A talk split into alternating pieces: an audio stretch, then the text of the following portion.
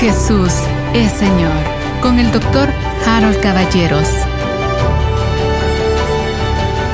Nosotros tenemos tres elementos. A ver, ¿cómo lo digo? Estamos enunciando estos tres conceptos, vamos a unir estos tres elementos en uno. Es como si tuviésemos nosotros los afluentes de un río y de repente todas esas vertientes de agua llegan a un río enorme. Bueno, ya hemos venido tratando los temas. Tratamos el tema de la encarnación, la expiación, la justificación, la santificación. Yo espero que eso esté en la memoria y en el corazón de ustedes. Después nos acercamos a un concepto maravilloso. La paga del pecado es muerte, pero la dádiva de Dios es vida Zoe, vida eterna. Y ahí yo empecé a trabajar ese concepto de vida eterna y vida Zoe para quitar de nuestra mente que vida eterna es solo en el más allá, sino que esa vida Zoe es la vida de Dios que nos fue dada a cada uno de nosotros. Esta viene acompañada necesariamente del tipo de amor de Dios. Porque ustedes saben que hay amor eros, hay amor fileo, pero hay amor ágape. Y ese es el amor incondicional, el amor desprendido, el amor de Dios a nosotros que estábamos muertos en nuestros delitos y pecados. Él fue rico en misericordia y con ese amor que nos amó desde que estábamos en pecados. Nos amó y envió a su Hijo a morir por nosotros para rescatarnos. Entonces, con esa vida Zoe viene ese tipo de amor ágape. Estas son las cosas que si nosotros las hubiésemos sabido y las practicáramos y las comprendiéramos, van a transformar completamente la vida de la iglesia. Y no digo de la iglesia, esta iglesia local, del cuerpo de Cristo. Porque debemos reconocer, yo he pensado mucho en esto, se los hago ver, pero debemos reconocer que muchísimo de lo que nosotros creemos es religión, no es Biblia. Nosotros no procedemos de un país con tradición evangélica, no, no procedemos de un país con una fuerte tradición teológica, eh, a ver, escolástica, educada, no. Todo lo contrario, procedemos de una gran ignorancia, procedemos de una gran religiosidad y tenemos muchas de esas ideas que todavía dominan nuestro pensamiento y que necesitan ser reemplazadas por la palabra de Dios la palabra de Dios implantada en nuestros corazones puede salvar nuestras almas. Así dice la escritura. Entonces yo quiero enfatizar este tema de la vida Zoe y del amor ágape. Porque la Biblia dice que nosotros seremos conocidos por el amor, que la unidad será el sello la unidad de todos los creyentes. Y ustedes saben que al día de hoy no existe ni la unidad ni tampoco el amor entre todos los creyentes. Entonces, nosotros, a ver, una reflexión que no es cristiana, es decir, no es bíblica, perdón, no es que no sea cristiana, no es bíblica. Guatemala. Guatemala tiene una inmensa tradición de división. Cuando el doctor Virgilio Zapata concluye su libro de la historia de la iglesia evangélica en Guatemala, que fue su tesis doctoral hace muchos años, el doctor Zapata concluye en, un párrafo y dice, llego a la conclusión que las iglesias no crecen por extensión, por multiplicación, sino que crecen por división. Tal parece que es lo mismo del caudillismo guatemalteco histórico y tradicional, dice él en el libro, más o menos, no lo estoy citando textual, pero eso es lo que dice. Y eso es lo que nos pasa a nosotros. Si ustedes piensan en la conquista, eso es lo que sucedió. Unos grupos se unieron a los conquistadores en lugar de unirse todos en contra de los conquistadores. Y eso pasa hasta el día de hoy. A mí me da pena, me duele ver ese conflicto inmenso ahí en Santa Catarina y ¿cómo se llama el lugar de San Marcos el otro? Bueno, no me sé el nombre. Qué conflicto y se matan y llevan años en el conflicto. Así es. Pero la iglesia debiese ser la contracultura. La iglesia debería ser el elemento que impone la unidad, que impone el amor. Y esto se va a dar cuando nosotros seamos renovados en nuestra mente, renovados por la palabra de Dios. Bueno, estos tres afluentes son, ya lo dijimos, el lugar secreto, número uno. Número dos, el trono de Dios, pero más que el trono de Dios, el concepto voy a decirlo de una vez, este concepto que es la suma del Evangelio. Póngame atención. Si tuviésemos que reducir la revelación paulina, la tendríamos que reducir a dos elementos. El primero, el misterio que estaba oculto y que es Cristo también es para los gentiles. Esto es lo que dice el apóstol Pablo. El Evangelio no es solo para Israel, sino que también para los gentiles. Y yo, dice Pablo, he sido hecho apóstol. Yo que soy el menor de todos, dice, he sido hecho apóstol para los gentiles. Eso es un elemento así inmenso. Se dan cuenta que no hubiéramos podido ser salvos si no fuera por eso. Se dan cuenta que no estaríamos aquí, ni conoceríamos a Cristo si no fuera por eso. El amor de Dios que Dios tenía también para el mundo, no solo para el mundo judío sino para todos los gentiles, los goim. Bueno, ese es un elemento. Pero el segundo, si quisiéramos poner en una expresión la, la suma de toda la revelación paulina, tendríamos que decir así. La revelación paulina consiste en que el creyente en espíritu comparte el trono de Cristo. Voy a repetir. El creyente está sentado en los lugares celestiales. Le fueron dadas todas las bendiciones en los lugares celestiales. Está sentado con Cristo Jesús y Cristo Jesús está sentado a la diestra de Dios. Esa es la revelación paulina. Estamos con Cristo. Por supuesto que es casi demasiado. Escuchen, compartimos a Cristo o compartimos con Cristo su exaltación. Ayer enumeré los elementos, déjeme que entonces profundice un poco en este día. A ver, voy a darlos. Aunque estoy desordenando mi mensaje como lo apunté, pero miren. Número uno, esto es Biblia. Fuimos clavados a la cruz y fuimos crucificados juntamente con Cristo. Es un hecho bíblico. Número dos, morimos con Cristo el hombre viejo quedó colgado en la cruz del Calvario. El acta de decretos que nos era contraria quedó clavada en la cruz del Calvario. La naturaleza vieja nuestra ahí quedó. Morimos. Es un hecho. Número tres, fuimos sepultados con Cristo. O sea que cuando Cristo descendió, descendimos con Él. Fuimos sepultados juntamente con Cristo.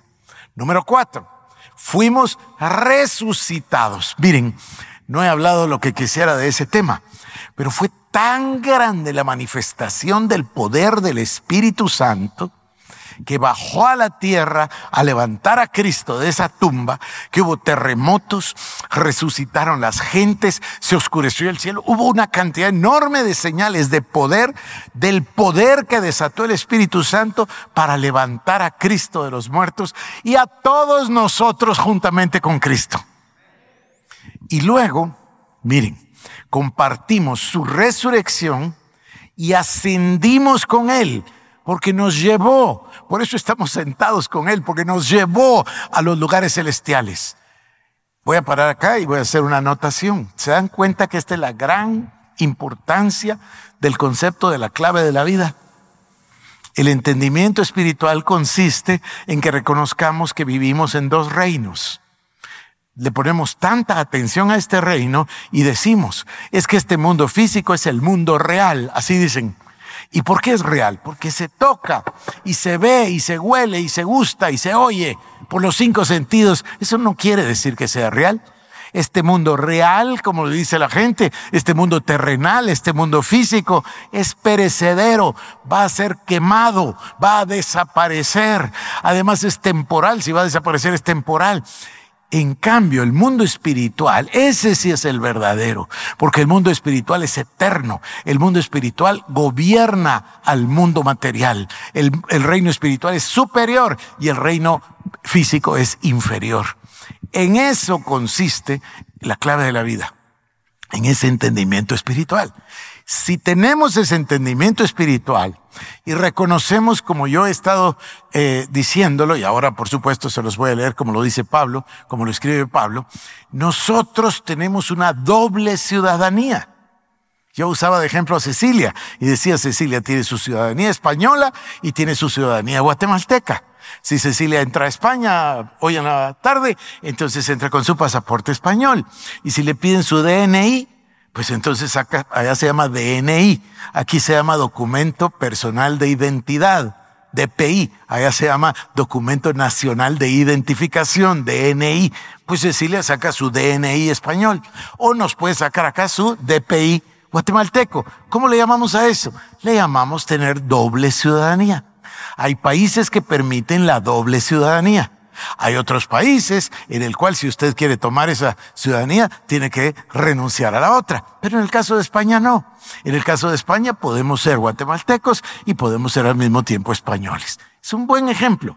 Es un ejemplo muy gráfico para mostrar que nosotros los creyentes tenemos ciudadanía aquí en la tierra Estamos legalmente aquí en la tierra porque nacimos de, de, varón y mujer aquí en la tierra, pero también tenemos ciudadanía en los cielos por la preciosa sangre de Cristo. Entonces tenemos una doble ciudadanía. Es la manera de comprender que estamos en este momento aquí juntos, pero que estamos también al mismo momento sentados en los lugares celestiales con Cristo Jesús. Es la manera de comprenderlo. Ahora, de las dos, ¿qué es más real? Pues yo insisto, este mundo físico, por más real que le parezca a la gente, no es tan real. No es tan real. Fíjense que yo perdí a un amigo hace dos años. Un amigo, mi amigo. Fuimos juntos desde primer grado de primaria. Nos grabamos de sexto grado de primaria juntos.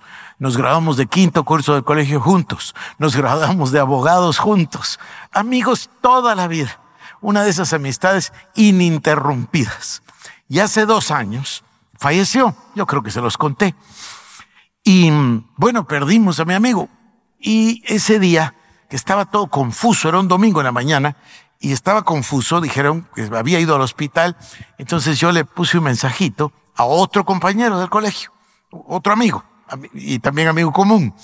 ¿Qué sabes? ¿Cómo está? Entonces me dice, mira, no sé, pero fulano se fue ahorita al hospital a averiguar eh, yo te, tengo informado, no sé cómo va a estar. ¿Por qué no haces una cosa? Me dijo y te metes al chat de la promoción. Total, te salís cuando querrás porque ya te ha salido varias veces. Ese fue su comentario. Entonces, bueno, poneme otra vez ahí en el chat. Y en fin, mi amigo, pues se fue, partió. Pero lo curioso es que después de que él partió, meses después, partió otro, que por cierto era pariente de él, era primo segundo de él, Número dos, a los pocos meses perdimos a otro, un cardiólogo, eh, un cardiólogo prominente, eminente. Y después perdimos a otro, un administrador de empresas. Y ahora, hace poquito, perdimos a otro, un dentista también prominente en Guatemala, extraordinario. Estaba a punto de ser nombrado, ya lo habían nombrado presidente de la Asociación Mundial de Patología, eh, a lo que es su especialidad. Entonces los compañeros en el chat están sobresaltados. Por supuesto, ya son cinco. Y alguien se tomó el trabajo e hizo el listado de, de los compañeros. Para que se hagan una idea, el año entrante vamos a cumplir 50 años de salir del colegio. Así que ya, ya, es bastante tiempo. Entonces uno se tomó el trabajo, hizo un listado de los que ya no están. Y estaban buscando las fechas y etcétera de cada uno, que ya ahora ya suman bastantes. Y me imagino yo que conforme cumplamos otro año y después otro año, pues se van a ir acelerando estos pasos al más allá o no. Seguramente, es lo lógico, es lo natural. Entonces, ¿por qué la gente dice que este es el mundo real? Si el otro verdaderamente es el eterno. En este, mis compañeros que murieron tendrían 65 años. En cambio, en el otro es eterno y vamos a vivir con Cristo Jesús. Estoy tratando de jalar la atención de ustedes al otro mundo, al espiritual, que es más real que el real. Déjenme hablar de alguien que admiro. Hubo un hombre de Dios que se llamó Smith Wigglesworth. Era un hombre muy sencillo, era un plomero, no sabía leer ni escribir, ejercía su labor de plomero. La esposa se llamaba Molly. Y Molly un día, él le pidió, yo no sé las circunstancias, no sé si ella, él, no recuerdo, Molly le enseñó a leer y a escribir. Entonces él tomó la Biblia con avidez de un adulto que aprende a leer y comenzó a leer la Biblia. Y él mismo expresó muchísimas veces que jamás leyó otra cosa que no fuera la Biblia. Nunca leyó otro libro ni leyó nada que no fuera la Biblia. Lester Sumrall me contó que cuando él fue a visitar a Smith Wigglesworth, se puso muy elegante, su bastón, su maletín y su periódico bajo el brazo y tocó la puerta. Y cuando lo vio Wigglesworth le, dijo, aquí esa basura no entra. ¿Qué cosa? dijo asustado Sombra. Lo que tiene usted bajo el brazo. Vaya a tirarlo y entonces entre. Así que tiró el periódico que, dice Lester Sombra, porque así era su estilo y su modo. Dice, que yo lo acababa de comprar y había pagado por él. y fue de vuelta a la casa y, se, y entró a visitar a, a Wigglesworth. Y dice, dice Lester Sombra que Wigglesworth le dijo, siéntese, leamos la palabra. Y leyó la palabra por media hora. Y después le dijo, ahora oremos, y oraron media hora. Y después le dijo, estoy un poco cansado, ya váyase. Pero venga otro día y leemos la palabra. bueno, este hombre vivía en el Espíritu, por la palabra, no me cabe ninguna duda. Fíjense ustedes que era un em, evangelista con unos dones extraordinarios de sanidades seguro que se movía en otros dones y, e incluso tenemos grandes profecías. Pero el, el don era la sanidad. Pero era em, extremadamente rústico y brusco. Entonces trajeron a un hombre que tenía un cáncer, él vio al hombre, calculó y se le dejó ir y le pegó. La gente se asustó que el hombre se iba a morir cayó muerto, sin duda, o medio muerto, y expulsó el tumor y se levantó sano. Cuando le preguntaron a Wigglesworth por qué era tan brusco, decía, si ustedes vieran lo que yo veo, harían lo mismo, porque yo no veo a la persona, miro al demonio de la enfermedad. Eso es estar en el espíritu. Me parece a mí que yo tengo la necesidad de guiarles a ustedes al entendimiento de que es más real el mundo espiritual que esto que nosotros vivimos y donde habitamos.